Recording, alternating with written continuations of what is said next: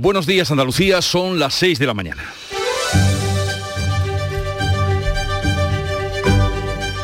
Despierta tu mente, descubre la realidad. En Canal Sur Radio, La mañana de Andalucía con Jesús Vigorra.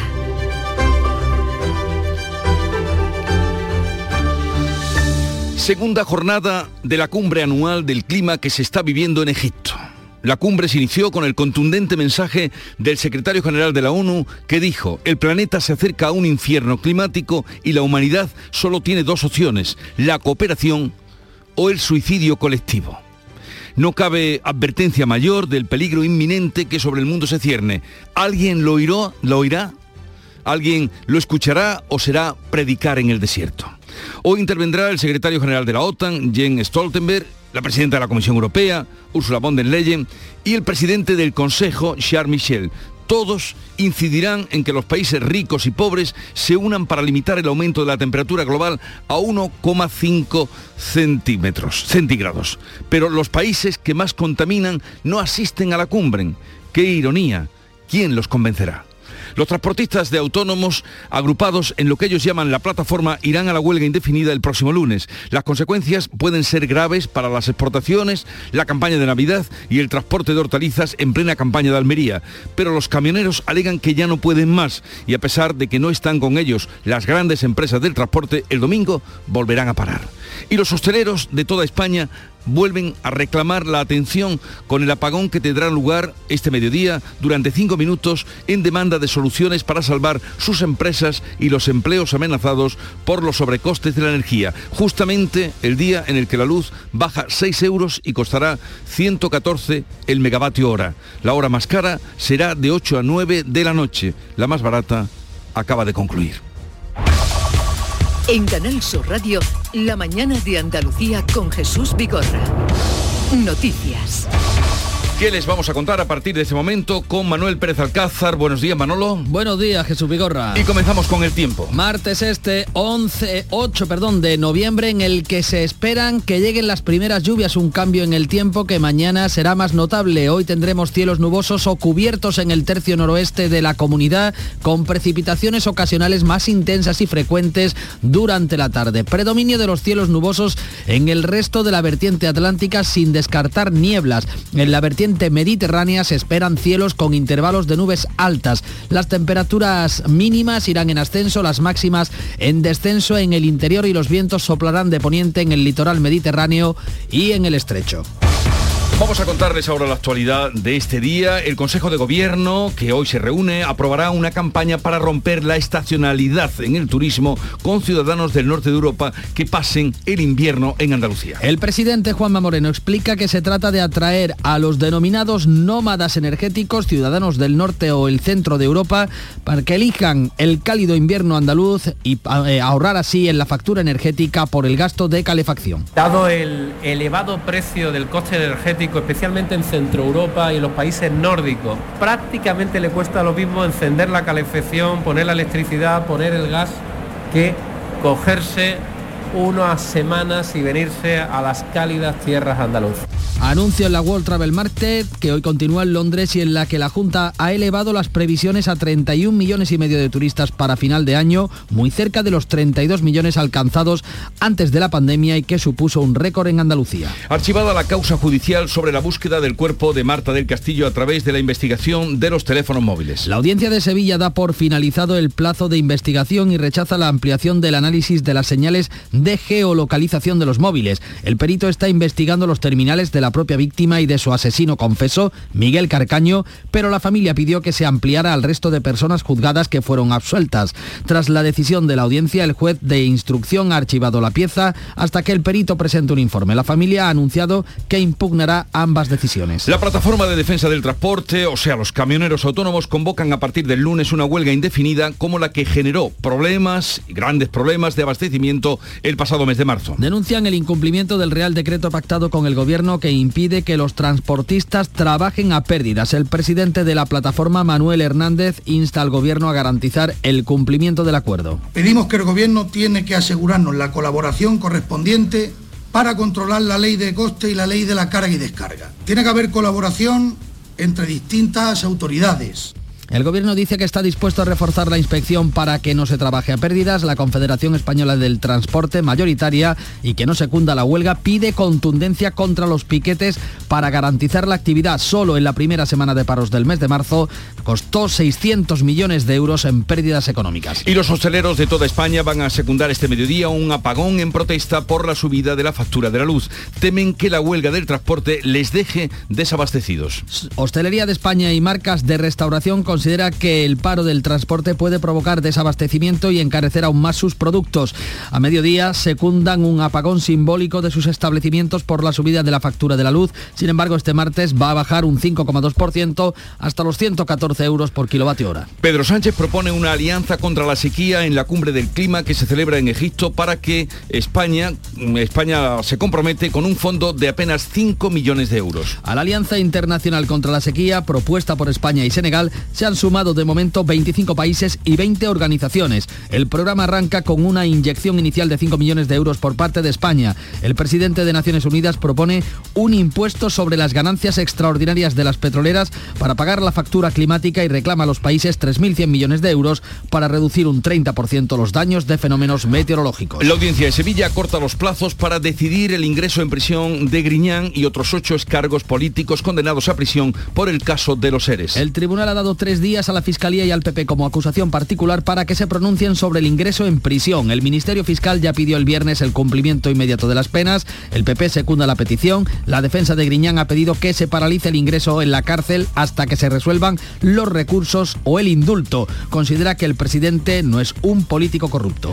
El PSOE se queda solo negando que hubiera muertos en territorio español tras el asalto a la valla de Melilla en junio. Tras la visita a Melilla de la delegación del Congreso, Bildu y Esquerra, socios parlamentarios del gobierno, critican el material antidisturbios utilizado por los agentes ese día. Incluso Unidas Podemos, socio en el Ejecutivo, afirma que hubo inmigrantes muertos en territorio español. El ministro del Interior lo niega. La versión oficial española y marroquí habla de 23 inmigrantes muertos, pero ha quedado en entredicho por un documental de la BBC. Un adolescente de 16 años muere en Almería a consecuencia de las graves heridas sufridas en la noche de Halloween al caer desde la quinta planta de un edificio en construcción. Ha fallecido en el hospital donde permanecía ingresado por traumatismo y heridas en la cabeza. La investigación apunta a que había accedido al recinto en obras junto a su hermano y un amigo para hacer botellón.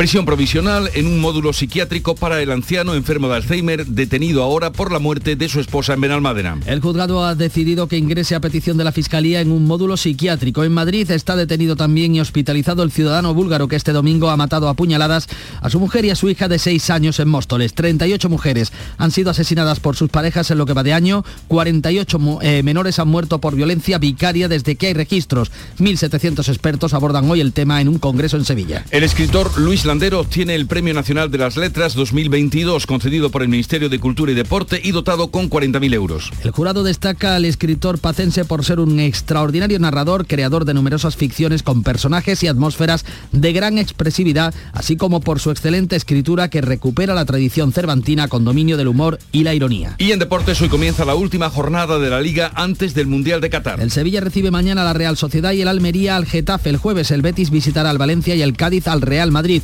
El Betis, por cierto, ha vetado la entrada a su palco al director deportivo del Sevilla, Monchi, al que acusa de provocar e incitar a la violencia durante el derby. En Europa, el Sevilla se jugará con el PSV Eindhoven el pase de ronda en la Europa League.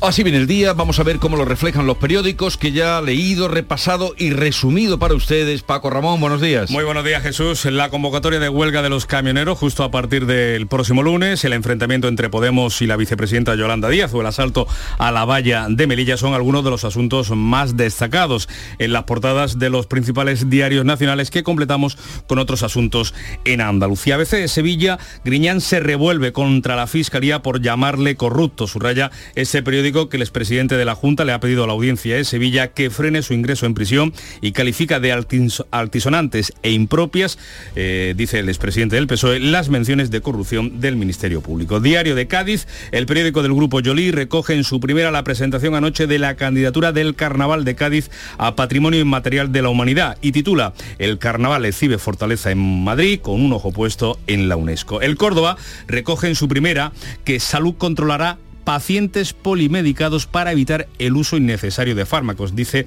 este diario que la consejería va a revisar los tratamientos de enfermos que tienen recetados 10 o más medicinas diarias para tratar de rebajar o adecuar mejor su carga farmacológica sin que afecte a la salud. El país, Bruselas da más poder sobre el gasto público a la autoridad fiscal independiente, a la IREF, y los migrantes no recibieron asistencia sanitaria el 24 de junio, cuando se produjo esa tragedia en el paso fronterizo de España con Marruecos por Melilla. El mundo, foto para los soldados liberados en un intercambio de prisioneros en Ucrania y el siguiente titular de un reservista ruso. Estoy en el frente porque no quería ir a la cárcel, pero no deseo matar. Eh, los digitales destacamos eh, sobre el asunto de Melilla, el español, la Guardia Civil admite a los diputados que visitaron ayer eh, la valla fronteriza que policías marroquíes se llevaron de Melilla a 400 inmigrantes. En la comandancia, los agentes han relatado a los parlamentarios cómo abrieron una de las puertas y dejaron pasar a territorio español a los gendarmes. Y vamos ahora con la actualidad reflejada en la prensa internacional que ha repasado Beatriz Almeda. Buenos días, Beam. Muy buenos días. Los periódicos británicos encabezan con la cumbre climática. El Guardian. Los países pobres pagan dos veces, sufren los fenómenos extremos y no reciben compensación. El periódico Información, también británico, abre con las palabras del secretario general de la ONU, Antonio Guterres, diciendo estamos en una carretera hacia el infierno climático con el pie en el acelerador. Y con este eh, ambiente, el Frankfurter Allgemeine Zeitung cuenta que la industria automovilística se opone a estándares de emisión más estrictos. La Comisión de la Unión Europea está planificando está planeando límites a más gases de los que expulsan los tubos de escape y eso no le gusta a los fabricantes. Dicen que encarecería los vehículos en mil euros. Hay otros temas. Lemón, violencia sexual en la iglesia, 11 obispos o ex obispos están implicados en casos de abusos sexuales, entre ellos el que fuera obispo de Burdeos, que reconoce haber abusado de una menor de 14 años. Y el Wall Street Journal sobre las elecciones de medio mandato que se celebran hoy en Estados Unidos, los analistas ven a los republicanos favoritos para obtener la mayoría en la Cámara de Representantes, mientras que el control del Senado sigue siendo incierto. En un ratito repasamos más portadas. De acuerdo. La mañana comenzó con el Club de los Primeros. He oído que los camioneros que ya han convocado, camioneros autónomos que han convocado su paro, te han contado cosas esta mañana, ¿no, Charo Padilla? buenos días. Tus aliados, buenos días. Querido Jesús, eh, ya me han contado cosas, ya han entrado muchos asalariados que dicen que no tienen más remedio que salir, que por favor eh, haya prudencia en, el tema de las piedras y este tipo de cosas que pasó la otra vez. En fin, esto va a dar mucho que hablar todavía, a no ser que de aquí al lunes la ministra de las soluciones que ojalá sea así. Si no, pues tendremos que hablar mucho, largo y tendido, porque no, es que ahí se mezcla mucha gente, autónomo, asalariado, en fin, eh, y no todo el mundo puede salir a hacer el, paro, ¿no? Seguiremos hablando de este asunto. Sí. ¿Algo más? Porque aquí estoy, que si me ha echado de menos. El médico bien. El médico, como que el médico está a resultado negativo. Eso es lo más importante. resultado negativo. Eso es la única preocupación. Eh, ¿Qué tenemos para hoy, querida Ana Giralde? Buenos días. Buenos días. Hoy eh, se reúne el Consejo de Gobierno. Hemos avanzado algunos asuntos, pero también se va a aprobar en esta reunión ayudas para compensar los gastos derivados del confinamiento obligado del ganado como consecuencia de la declaración del foco de viruela ovina y caprina en las provincias de Granada y también en Almería. Y también hoy hay cerca de 1.700 personas que participan en el decimotercer Congreso para el Estudio de la Violencia de Género que se celebra en Sevilla hoy y mañana, miércoles, en el Palacio de Congresos y Exposiciones.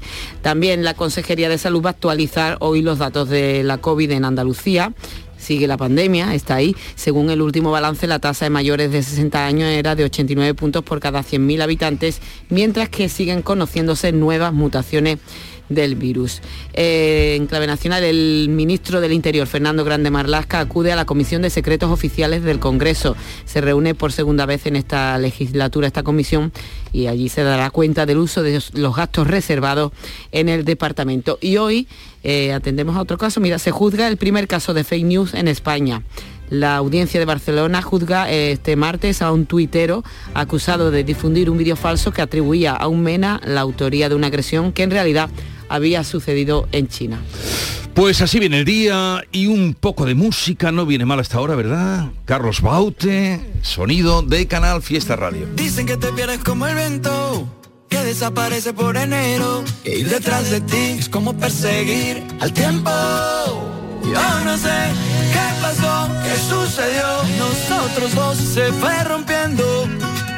Aquí por ti sigo despierto. Y aunque no es ni la mitad apunte de mm, temas que trataremos e invitados en nuestro programa. Nos acercaremos a ese congreso que acabas de nombrar, Ana, el Congreso Internacional para el Estudio de la Violencia contra las Mujeres, un foro de encuentro que se va a inaugurar hoy en Sevilla y nos vamos a acercar. También hablaremos de otro congreso, sexto congreso de la Sociedad Andaluza de Medicina Preventiva, Salud Pública y Gestión Sanitaria. Casi nada todo nos interesa.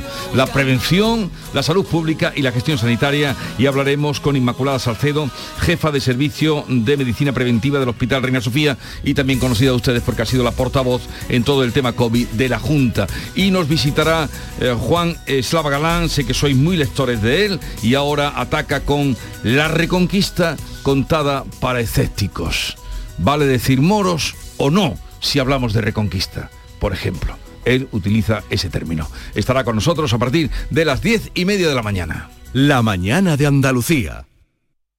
Solicita tu cheque escolar de 100 euros por cada hijo o hija en cualquiera de las etapas de la enseñanza obligatoria. Si tu renta familiar es inferior a 15.000 euros, no dudes en pedir este cheque en la Secretaría Virtual de la Consejería de Desarrollo Educativo y Formación Profesional. Consulta las condiciones en juntadeandalucía.es barra educación. 100% comprometidos con las familias andaluzas.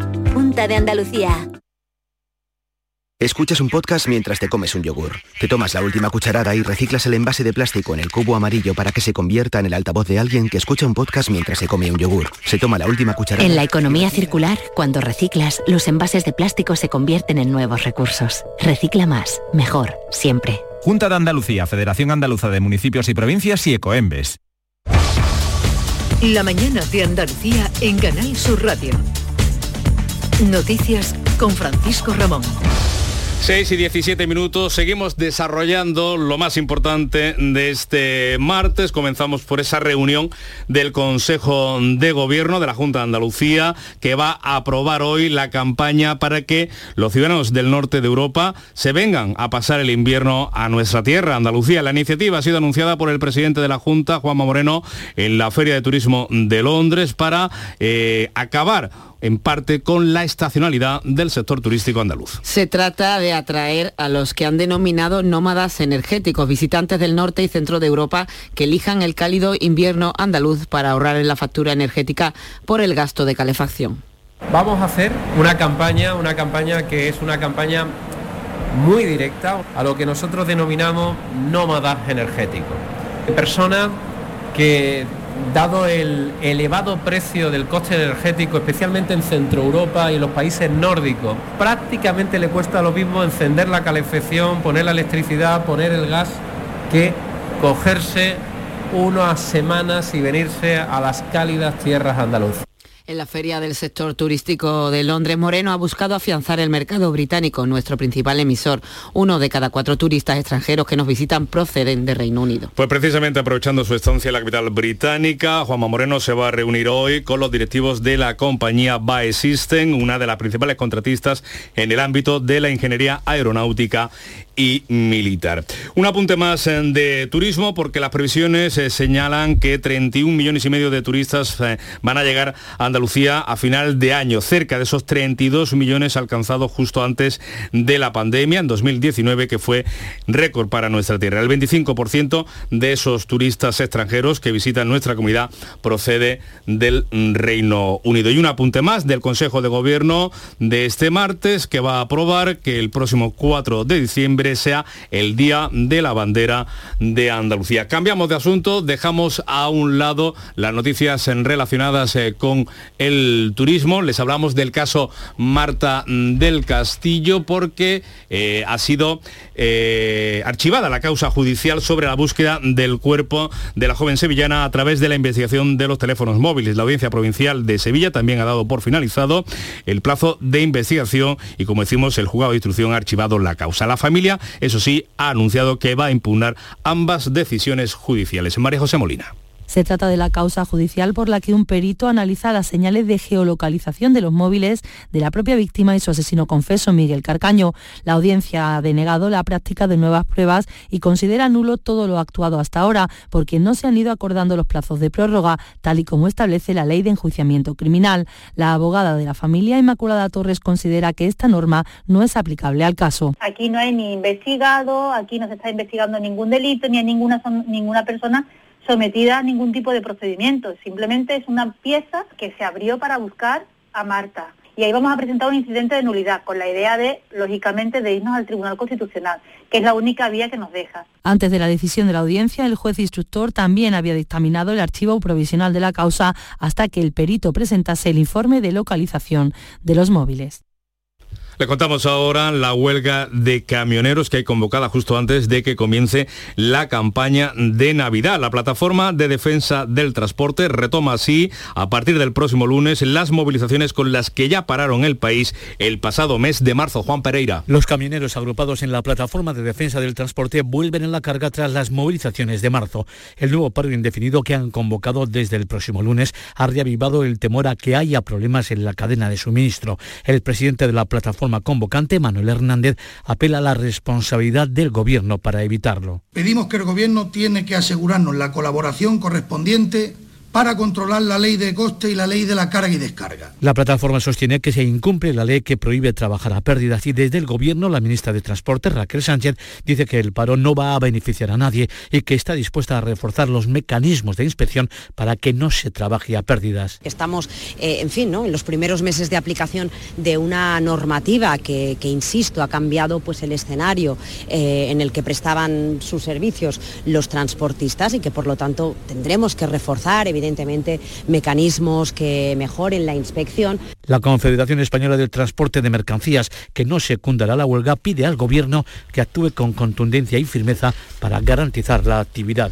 Pues eso es lo que ha prometido el delegado del Gobierno en Andalucía, Pedro Fernández, contundencia para evitar que no haya desabastecimiento en los mercados. También estamos reunidos pues, con las principales plataformas que eh, trabajan en lo que se entiende que son bienes básicos para propiciar que no haya ningún tipo de distorsión los hosteleros, y cambiamos de asunto nuevamente, aunque no dejamos las protestas, van a apagar este mediodía sus establecimientos durante cinco minutos. Es un acto simbólico convocado en toda España ante la situación de extrema gravedad que atraviesa el sector debido a los altos precios de la energía, en especial la electricidad y el gas. La hostelería reclama al gobierno soluciones urgentes que salven empresas y empleos. Durante la pandemia el sector tuvo que parar su actividad y cuando empezaba a salir se encadena con una subida de los combustibles y de las materias primas y además del precio de la energía. El presidente de la patronal andaluza de la hostelería, Javier Frutos, afirmaba en el Mirador de Andalucía de Canal Sur Radio que la energía se ha convertido en un alquiler más. La situación de la energía en los últimos meses, la verdad que se está agravando y estamos hablando de empresas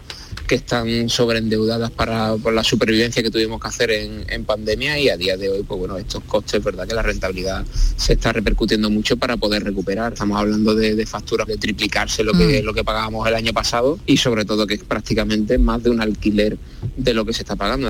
Pues hoy la luz da un respiro, baja un 5% para los clientes de tarifa regulada vinculados a ese mercado mayorista. Y así les contamos que hoy comienza la segunda jornada de la cumbre anual del clima, la COP27, que se está celebrando en Egipto. Hoy, tras la inauguración por parte del secretario general de la OTAN, va a ser eh, Stoltenberg el que mm, hable tras la inauguración del secretario general de la ONU. Precisamente, Guterres alertaba de las consecuencias de no conseguir detener el calentamiento global por debajo de un grado y medio y ha pedido Guterres también a los países que cobren impuestos sobre las ganancias extraordinarias de las petroleras para pagar la factura climática de, esta crisis o la factura de esta crisis climática. Por cierto, que España junto a Senegal ha lanzado en esta cumbre una propuesta, una alianza internacional contra la sequía. La iniciativa ha sido presentada por el presidente del gobierno, Pedro Sánchez, en la cumbre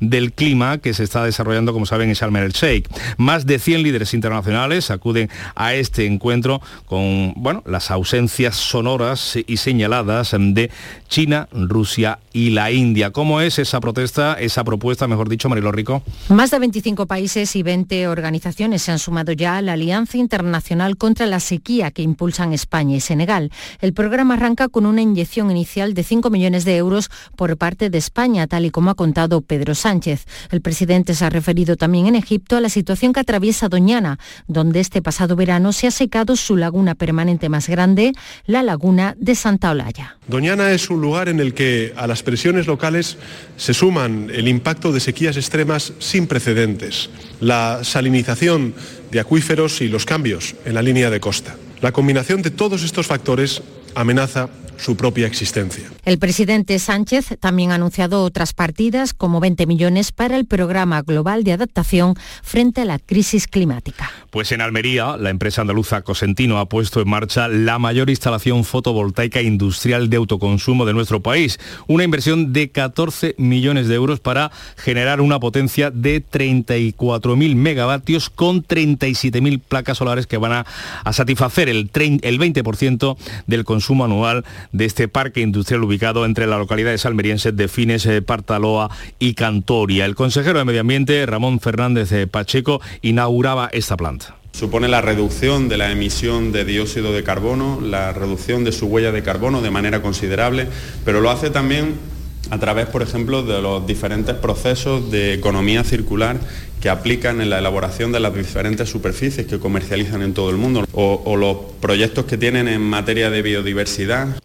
Pues seguimos hablando mm, de energía, de inauguraciones, porque mañana miércoles el presidente del gobierno, Pedro Sánchez, va a visitar la localidad granadina de Baza con motivo, en este caso, de la puesta en servicio de un tramo de la subestación eléctrica de la conocida como línea 400, que va entre Caparacena, Baza y La Ribina y que va a servir de apoyo a la electrificación del corredor mediterráneo y, y también del tren de alta velocidad de Almería.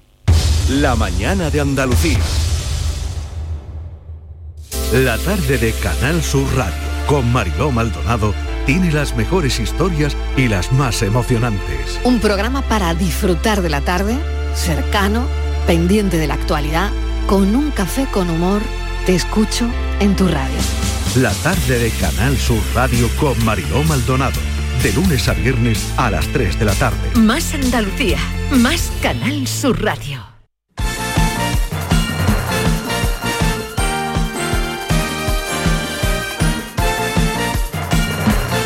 6 y 27 minutos de la mañana sigue coleando el derby sevillano entre Betis y Sevilla del pasado fin de semana, mientras hoy ya comienza una nueva jornada liguera, la última antes del parón del Mundial. Antonio Camaño, ¿qué tal? Buenos días. Hola, ¿qué tal? Buenos días. Como suele ser habitual, el derby no termina cuando pita el colegiado, porque se han abierto vías de denuncias y de quejas tanto en Nervión como en Heliópolis. El Betis le comunicó en el día de ayer a José Castro, presidente del Sevilla, y a José María del Nido, vicepresidente nervionense, la decisión de no permitir más la presencia de Monchi en el palco del Benito Villamarín. El detonante fue la actitud del director deportivo al finalizar el partido, algo que molestó a la entidad bética. Y el Sevilla denunciará a antiviolencia el tifo desplegado en Gol Sur en el derby, el tifo que hace alusión al pasado derbi pero no ha gustado la entidad sevillista que considera inadmisible el mensaje que se exhibe en el mismo. En lo deportivo, el Sevilla ya conoce a su rival en la Europa League. Será el PSV Eindhoven tras el sorteo celebrado en el día de ayer. Y en Granada horas difíciles para Caranca. La directiva estudia alternativas al banquillo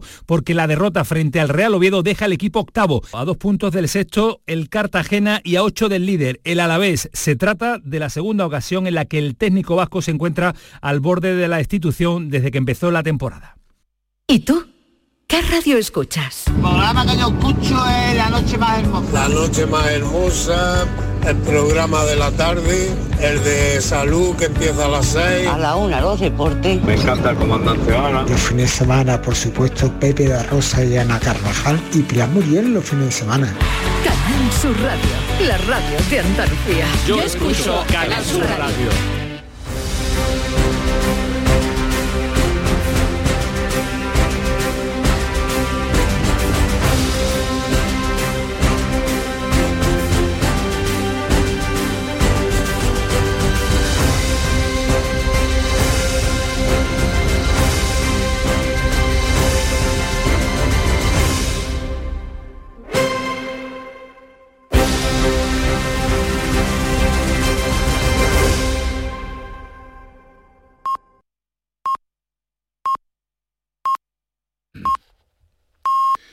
Andalucía son ya las seis y media de la mañana. La mañana de Andalucía con Jesús Vigorra. Y a esta hora con Ana Giraldez repasamos en titulares las noticias más destacadas que les venimos contando.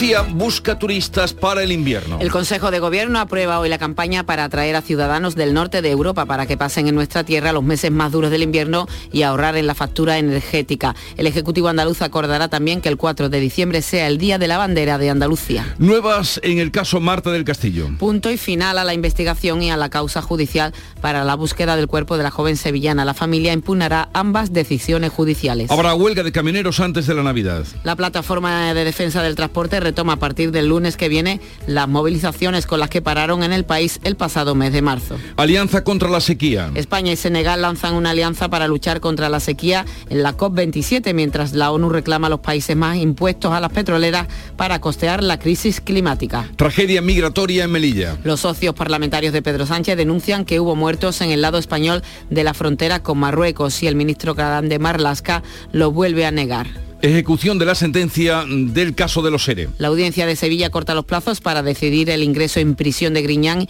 y otros exaltos cargos del PSOE andaluz. La defensa del expresidente de la Junta pide que frene su entrada en la cárcel y critica que la Fiscalía hable de corrupción. Y en cuanto al tiempo para hoy... Hoy esperamos cielos nubosos o cubiertos en el tercio noroeste de la comunidad con precipitaciones ocasionales más intensas y frecuentes durante la tarde. Predominio de cielos nubosos en el resto de la vertiente atlántica y sin descartar nieblas. Y en la vertiente mediterránea se esperan cielos con intervalos de nubes altas, las temperaturas mínimas en ascenso y las máximas en descenso en el interior, los vientos de poniente en el litoral mediterráneo y en el estrecho.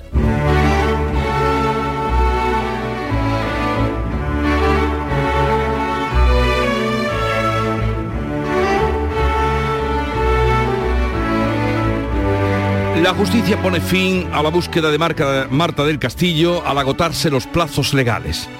Para el tempranillo, gana Miguel Carcaño, pierde la familia de la víctima. Tempranillo de Marta del Castillo. La justicia dicta archivo y no seguirán buscando. Marta del Castillo queda en lo que quiere Carcaño. Un no sé cómo murió, ni sé dónde la enterramos. Y que sufra la familia. ¿Por qué archivan estos casos? Mientras sigue el asesino su libertad esperando y cómplices o testigos siguen jugando, jugando, al me escondo, no me pilla, al mentir de vez en cuando. ¿Por qué permiten las leyes que se den estos teatros? Tendría que ser, estará en dura prisión los años que tarde en aparecer Marta. Pero no es el caso. Ha tirado la justicia la toalla. Mientras tanto, los padres tejen pañuelos para renovar su llanto. Antonio García Barbeito que volverá al filo de las 10 de la mañana con los romances perversos, hoy dedicados al Tenorio en noviembre.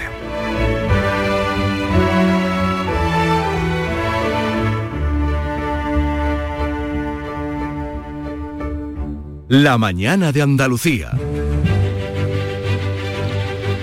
Hoy tenemos un santo rarito o de nombre poco frecuente. Yo no lo había oído, no sé, creo que nunca. San Adeodato. San Adeodato, pero también está San Diosdado, que este lo conocemos más, eh, como apellido. Se celebra el 8 de noviembre. Durante su pontificado, eh, bueno, es que se llamaba de las dos maneras, perdón. Era o, o San Adeodato o Diosdado tenía dos nombres, será alguna traducción. Durante su pontificado se devolvió al clero secular sitios y puestos que Bonifacio IV había encomendado a las monjas. Hubo de hacer frente a varias desgracias que ocurrieron en Roma, gran terremoto, una epidemia, y dejó dicho que cuando muriera su dinero se repartiera en limosnas. 1838, tal día como hoy, 8 de noviembre, tal día como hoy, el compositor Federico Chopin y la escritora George Sand llegaron a Palma de Mallorca, donde habréis visto su casita que siempre se enseña, y allí vivieron un largo romance y parece ser que eh, también eh, fue fructífero para las composiciones al arte, ¿no? de, de Chopin. A veces cuando se vive a manos llenas no se ocupa uno de esas cosas, sino de vivir. Pero Chopin allí compuso extraordinarias eh, piezas y además esa casita siempre se visita cuando se va a, a Mallorca. Tal día como hoy, de 2001, en Huelva se inauguraba el nuevo colombino Estadio del Real Club Recreativo de Huelva. Fue un día como hoy. Y la cita que tenemos para hoy, un poco al hilo de lo que está pasando en Egipto, dice así, no luchar contra el cambio climático es perder todo lo que amas. Y lo dice un joven cantante puertorriqueño, Abraham Velázquez, que se expresa así en cuanto a esta realidad que ya no tenemos palabras para calificar, como Guterres decía ayer, ese camino al infierno. No luchar contra el cambio climático es perder todo lo que amas. Abraham Velázquez, cantante puertorriqueño, citas que ponemos siempre en arroba anda con vigorra.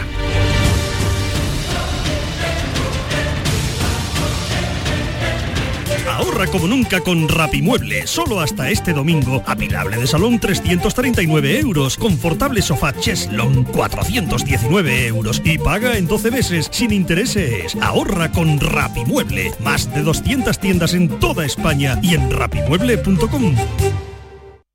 La psicología cuida de ti. Psicólogos y psicólogas colegiados son los expertos en psicoterapia que atienden tu salud mental y te ayudan a superar dificultades. Su titulación, formación y experiencia son tu mayor garantía. Al cuidado de tu salud mental y tu bienestar emocional, siempre un profesional de la psicología. Es un mensaje del Colegio Oficial de Psicología de Andalucía Occidental.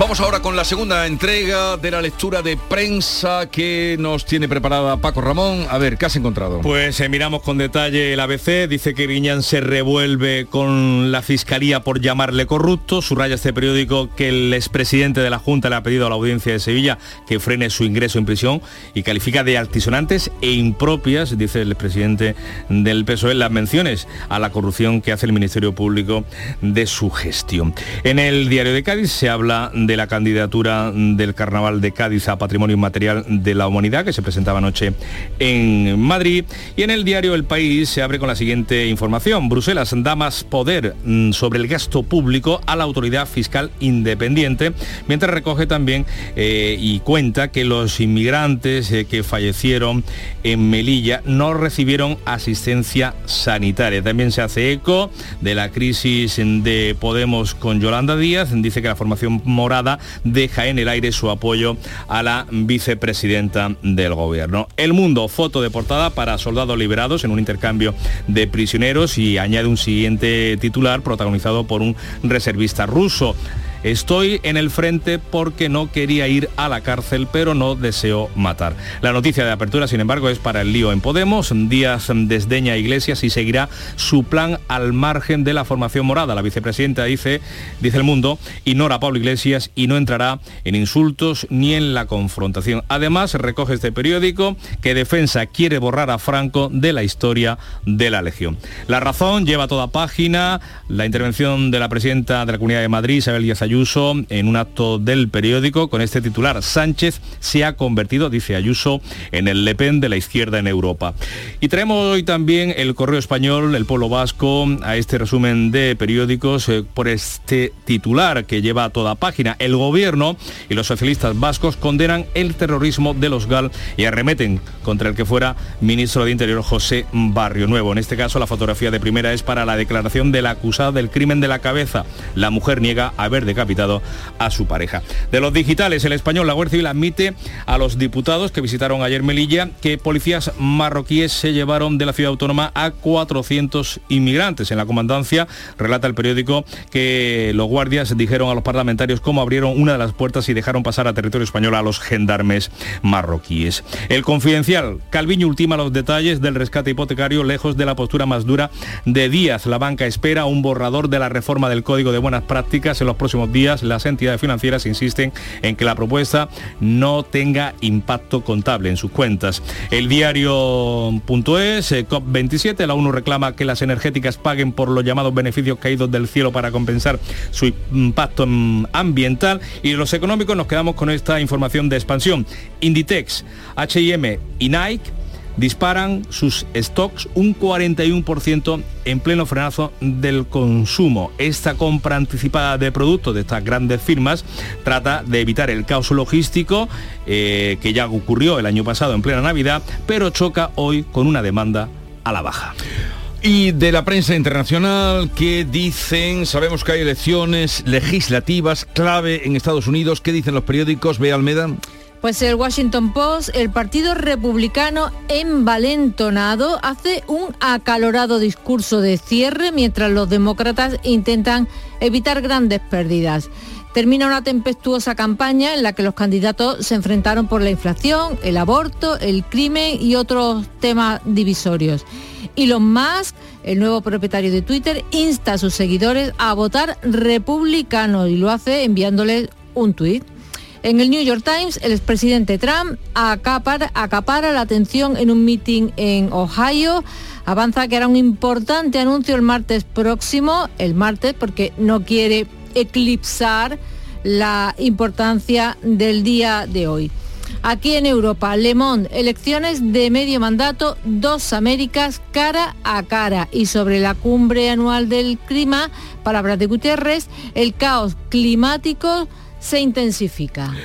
Me decías que te había llamado la atención las declaraciones de la primera ministra de Barbados en la cumbre anual del clima. ¿Qué ha dicho? Bea? Pues la recoge el Guardian. Esta señora se llama Mia Motley y advierte de que si no, se aborda, si no se aborda el cambio climático se pueden crear mil millones de refugiados para 2050 acusa a las naciones ricas de fallarle al mundo en desarrollo. Eh, dice que la revolución industrial se logró a expensas de las naciones más pobres, pero que ahora son las que peor lo, está, lo están pasando. Y eso es básicamente injusto, concluye. Termino con el Pravda ruso que se empeña en, en, decir siempre que la economía va bien, que las sanciones no le están afectando uh -huh. a Rusia, pero después encuentras noticias pequeñitas, ¿no? Que te demuestran pues que el bolsillo se resiente. También se está notando, ¿no? claro. Y dice, la demanda de actuaciones de Año Nuevo de estrellas rusas ha caído en un 30 o un 50%. A estas alturas, otros años, los artistas tenían la agenda completa y ahora tienen que irse eh, allí donde los reclaman, que es en hoteles caros de Turquía y de los Emiratos Árabes. Allí Son que- detalles, como tú dices, de que la cosa, eh, claro, es imposible que vaya con normalidad después de los meses de guerra que llevamos. 6.43 minutos, sigue la información ahora en Canal Sur Radio. En Vitalden queremos saber qué hay detrás de tu sonrisa, porque si vienes a nuestras clínicas hay un 20% de descuento en implantología, pero para nuestros pacientes hay mucho más. La confianza. Vine con mi madre a Vitalden hace 30 años y ahora venimos toda la familia. Pide cita en el 900 101 001 y ven a Vitalden. ¿Y tú? ¿Qué radio escuchas? Es el carrusel taurino de los domingos por la tarde. Yo prácticamente me llevo todo el día con ustedes, con Marilo, con cafelito y beso y lo de salud también lo escucho. El tuyo, me gusta la noche más hermosa. Canal Sur Radio, la radio de Andalucía. Yo escucho Canal Sur Radio. La mañana de Andalucía en Canal Sur Radio con Francisco Ramón. 6 y 44 minutos, eh, les seguimos contando más eh, noticias eh, de este martes. La audiencia de Sevilla acorta los plazos para decidir el ingreso en prisión de José Antonio Griñán y otros ocho cargos públicos y políticos condenados a pena de prisión por el caso de los seres. Las defensas de Griñán y el resto de condenados han pedido que paralice el ingreso en prisión hasta que se resuelvan los recursos o el indulto. El tribunal ha dado tres días a la Fiscalía y al PP para que se pronuncien sobre el ingreso en prisión. Se trata de un paso más en la ejecución de la sentencia después de que la Fiscalía pidiera el viernes el cumplimiento inmediato de las penas de prisión. El PP ya se ha sumado a la petición de que los condenados entren en la cárcel. El abogado de Griñán, José María Calero, argumenta que existen supuestos excepcionales para posponer la entrada en la cárcel hasta que se resuelva el indulto, el incidente de nulidad o el recurso ante el Constitucional. Destaca que tiene una impecable hoja de servicios como servidor público y que no es un político corrupto. Griñán fue condenado por prevaricación a 15 años de inhabilitación y por malversación a 6 años de cárcel. Los otros ocho altos cargos condenados a penas de cárcel también han remitido escritos de defensa en los que rechazan su inmediato ingreso en prisión. Y en el caso Fitonovo, un agente de la Guardia Civil ha declarado este lunes en el juicio que se está siguiendo en la Audiencia Nacional por el presunto cobro de comisiones en el Ayuntamiento de Sevilla que la contabilidad BEN de la empresa de Fitonovo no refleja, dice este agente de la Guardia Civil, eh, que el PSOE o Izquierda Unida recibieran dinero a cambio de contratos. Y el gobierno ha negado que hubiera muertos en territorio español en el asalto mm, de la valla de Melilla el pasado mes de junio, mientras algunos mm, diputados que han visitado la frontera este lunes, aliados por cierto del Ejecutivo, aseguran que sí. El ministro del Interior, Fernando Grande Marlasca, ha vuelto a defender la actuación de la Guardia Civil y ha negado que se produjeran víctimas en territorio nacional. Vuelvo a decir que las fuerzas y cuerpos de seguridad del Estado actuaron con toda la legalidad, proporcionalidad y necesidad y no hubo ningún muerto en territorio español. Las palabras de Marlasca, que hoy comparece a puerta cerrada en el Congreso para hablar del uso de los fondos reservados, contrastan con las declaraciones de algunos de los diputados que han visitado el puesto melillense. Así, el que fuera secretario de Estado y diputado hoy de Unidas Podemos, Enrique Santiago, considera evidente que hubo víctimas a este lado de la frontera. Todo parece indicar que se produjeron fallecidos en zona de control de las autoridades españolas, evidentemente.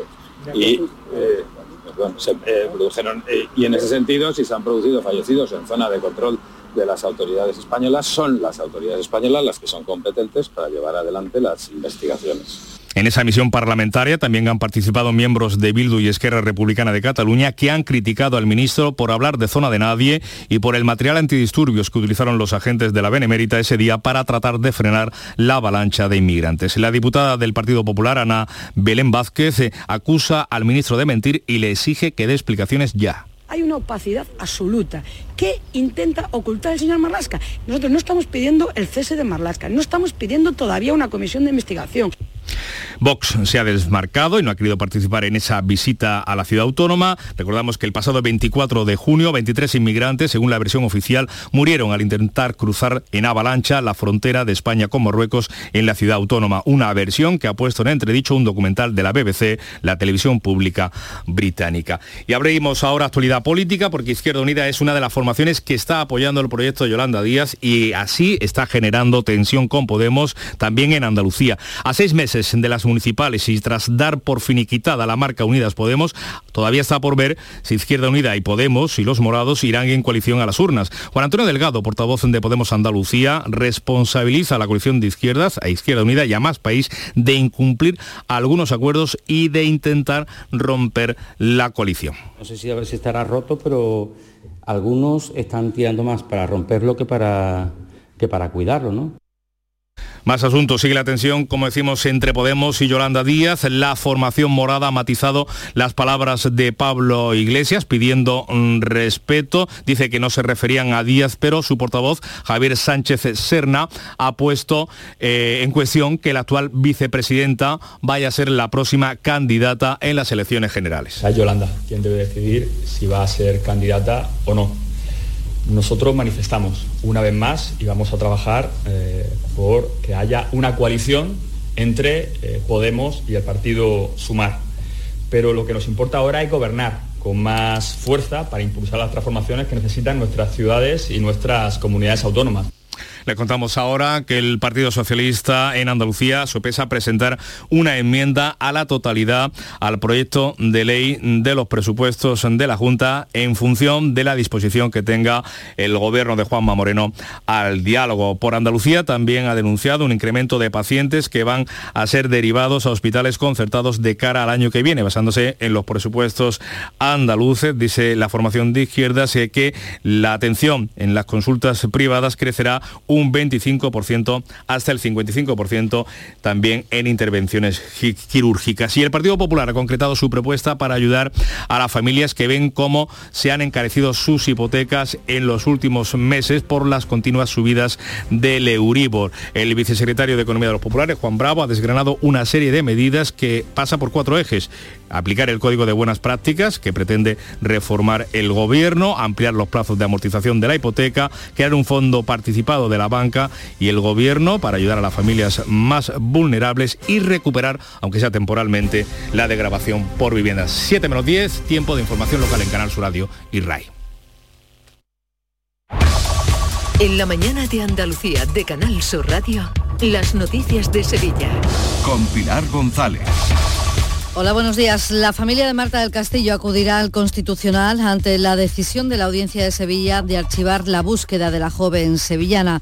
Se lo contamos en un día en el que bares y restaurantes van a parar a mediodía para pedir ayudas al Gobierno para afrontar la subida del precio de la luz. Van a leer un manifiesto en la alfalfa. Enseguida los detalles antes el tiempo.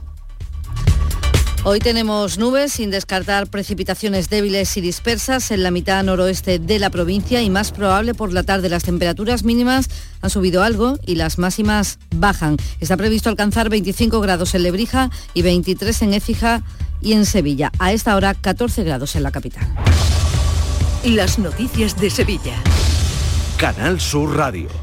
La familia de Marta del Castillo impugnará la decisión de la Audiencia de Sevilla de anular las actuaciones sobre la búsqueda del cuerpo de la joven asesinada y pedirá amparo ante el Tribunal Constitucional. Se trata de la causa judicial abierta en 2016 por la que un perito estaba analizando en los últimos meses las señales de geolocalización de los móviles de la propia víctima y de su asesino, Miguel Carcaño. La audiencia ha denegado la práctica de nuevas pruebas y considera nulo todo lo llevado a cabo hasta ahora porque no se han ido acordando los plazos de prórroga, tal y como establece la ley de enjuiciamiento criminal. La abogada de la familia, Inmaculada Torres, considera que esta norma no es aplicable al caso. Aquí no hay ni investigado, aquí no se está investigando ningún delito, ni hay ninguna, ninguna persona sometida a ningún tipo de procedimiento. Simplemente es una pieza que se abrió para buscar a Marta. Y ahí vamos a presentar un incidente de nulidad, con la idea de, lógicamente, de irnos al Tribunal Constitucional, que es la única vía que nos deja.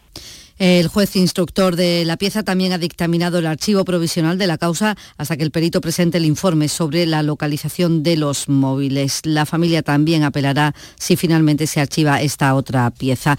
Hoy en Sevilla cerca de 1.700 personas van a participar en un congreso sobre el estudio de la violencia de género entre hoy y mañana en el Palacio de Congresos y Exposiciones. Esta cita científica va dirigida a personas que trabajan en la atención a las víctimas desde distintos ámbitos. Se va profundizar en la violencia de género desde el punto de vista psicológico y emocional, la violencia sexual, la perspectiva laboral o económica y la violencia digital contra las mujeres. 6 de la mañana y 52 minutos. Porque realizar una obra eficaz y eficiente en Sevilla es posible. Revesan. Contamos y trabajamos con arquitectos, administradores de fincas y para particulares, llevando a cabo sus proyectos con la calidad y seriedad que nos caracteriza. Contáctenos en revesan.es. Revesan, transformando Sevilla. Reciclos llega a tu ciudad. La nueva aplicación con la que podrás ganar premios solo por reciclar. Participa reciclando latas y botellas de plástico de bebidas. Cuida tu entorno y gana premios. Descárgate la aplicación Reciclos y empieza a formar parte del reciclaje del futuro. Ecoembes. En Canal Sur Radio, las noticias de Sevilla. Bares y restaurantes sevillanos van a parar este mediodía durante cinco minutos para protestar por los altos precios de la luz y pedir ayudas al gobierno central, una protesta que se extiende por todo el país. Aquí se van a concentrar en la Plaza de la Alfalfa, en el centro, y se va a leer un manifiesto en el que el presidente de la asociación, Antonio Luque, pedirá, entre otras cosas, rebajas fiscales y bonos eléctricos. El momento de que el Gobierno Central ayude a un sector de los motores principales de este país, de economía y empleo. Se nos ha triplicado la luz, eh, el gas, muchos alimentos, muchos negocios que se están yendo al cierre. Eh, es verdad que hemos tenido Sevilla un otoño y lo estamos teniendo bueno, pero viene un invierno, vienen meses complicados y hace falta que nos ayude. El comité de huelga de Airbus ha suspendido la reunión prevista para hoy después de que la empresa haya convocado a los sindicatos a una reunión el próximo jueves y tras una semana de movilizaciones. El responsable de UGT en la factoría de Tablada, Manuel Buza, ha explicado en Canal Sur Radio que, esperan un paso adelante por parte de la multinacional. Lo que son los paros de esta semana o la próxima, en principio lo hemos dejado en stand-by a la espera de, la propuesta de la dirección. ¿no? Pues todo dependerá un poco de, si, hay voluntad, si vemos que, de verdad hay avance. Y no hay ninguna propuesta clara y que se acerque a lo que nosotros demandamos, pues evidentemente pues, tendremos que volver a plantear movilizaciones. La candidatura de Sevilla a ser sede de la Agencia Espacial Europea ha provocado un desencuentro en Twitter entre la presidenta de Madrid, Isabel Díaz Ayuso, y el alcalde de Sevilla, Antonio Muñoz. Ayuso dice que la agencia debe estar en Madrid y Muñoz le responde que la descentralización debe ser una oportunidad para la cohesión del territorio, no para la confrontación, y que España, dice, es mucho más que Madrid. El presidente de los empresarios de Sevilla, Miguel Rus, ha defendido aquí en Canal Sur Radio, en El Mirador, la candidatura de Sevilla. Sevilla cuenta con más tradición aeronáutica aeroespacial que ninguna otra ciudad de España y alberga las empresas más potentes del sector. Ecosistema tenemos universitario, educativo, empresarial y Sevilla tiene también un clúster aeroespacial y una amplia oferta de investigación y luego ese parque aeronáutico que tenemos en la Rinconada, que es un parque, un polo industrial y tecnológico de referencia mundial. Más asuntos. El Ayuntamiento de Sevilla va a abonar en la nómina de noviembre una subida salarial del 1,5% a sus empleados, un incremento con carácter retroactivo de todo el año y que supone un coste de más de 3 millones y medio de euros. Y la Consejería de Fomento va a remitir esta misma semana al Estado el visto bueno de la Junta de Andalucía al borrador del convenio de financiación del tramo norte de la línea 3 del metro, que está presupuestado en 1.300 millones. Lo ha anunciado la consejera Marifran Carazo. Esta misma semana se remitirá nuestra respuesta, la respuesta por parte de la Junta de Andalucía, ese borrador que nos eh, transmitió el Ministerio puesto que ha tenido que ser también revisado por nuestros servicios jurídicos y por la intervención. Si bien decirles que ya cuenta con la aprobación de la Consejería de Hacienda, este es un paso determinante y fundamental. Los taxistas de Sevilla se apuntan al uniforme, aunque será voluntario. El Instituto del Taxi está trabajando en un manual sobre la vestimenta de los conductores tras la propuesta de dos de las asociaciones del sector, que ha explicado aquí en Canal Sur Radio David Capelo, presidente de la Unión Sevillana del Taxi. pensamos que es una, una manera de dotar una estar una nueva imagen del taxi ¿no? y de, sus conductores, una forma más unificada, que dote de una imagen más profesional, más seria. Y el arzobispo de Sevilla, Monseñor José Ángel Saiz Meneses, ha anunciado este lunes la convocatoria del segundo Congreso Internacional de Hermandades y Religiosidad Popular, que se celebrará en Sevilla en octubre de 2024. Este congreso tendrá lugar 25 años después de la celebración del primero que se hizo en la catedral y en el que se coronó a la Virgen de la Estrella. El anuncio lo ha realizado Meneses en la apertura del curso del Consejo de Cofradías. Aquel congreso fue importante y marcó un hito. Han pasado 25 años, por lo tanto está justificado, cuando se cumplan los 25, una nueva edición que ya será, aquel era a punto de comenzar el nuevo siglo y el nuevo milenio, y este será pues 24 años después de haberlo iniciado. Y el mundo de las cofradías también es noticia que un pintor especialista en arte urbano, Francisco Martínez, el loco del color, pintará la portada del llamador de papel de Canal Sur Radio el próximo año. 6 de la mañana y 58 minutos. Este martes os esperamos en el Auditorio Nissan Cartuja de Sevilla para disfrutar del show del comandante Lara, en vivo y en directo. Con nueva sección, la colaboración del Yuyu, el niño del Ukelele, Abraham Sevilla y muchas, muchas sorpresas. El show del comandante Lara se graba en el Nissan Cartuja de Sevilla los martes a las 6 de la tarde. Entrada gratuita hasta completar aforo. El show del comandante Lara. Con la colaboración del Auditorio Nissan Cartuja. Rafael vuelve a Sevilla con su gira triunfal. 24, 25, 26 y 27 de noviembre en Fibes.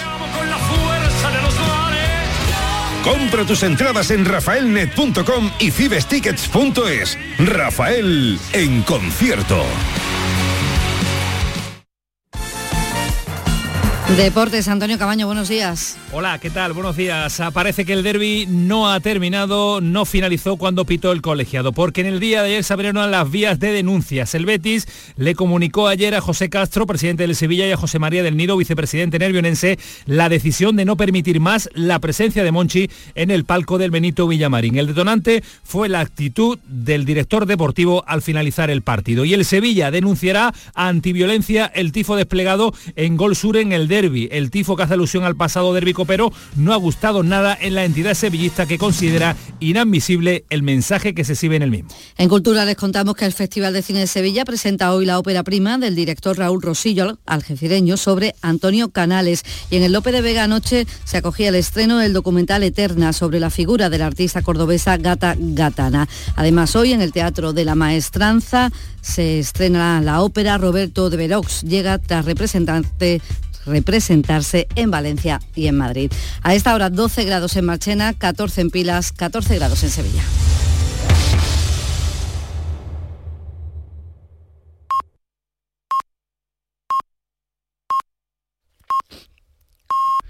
Andalucía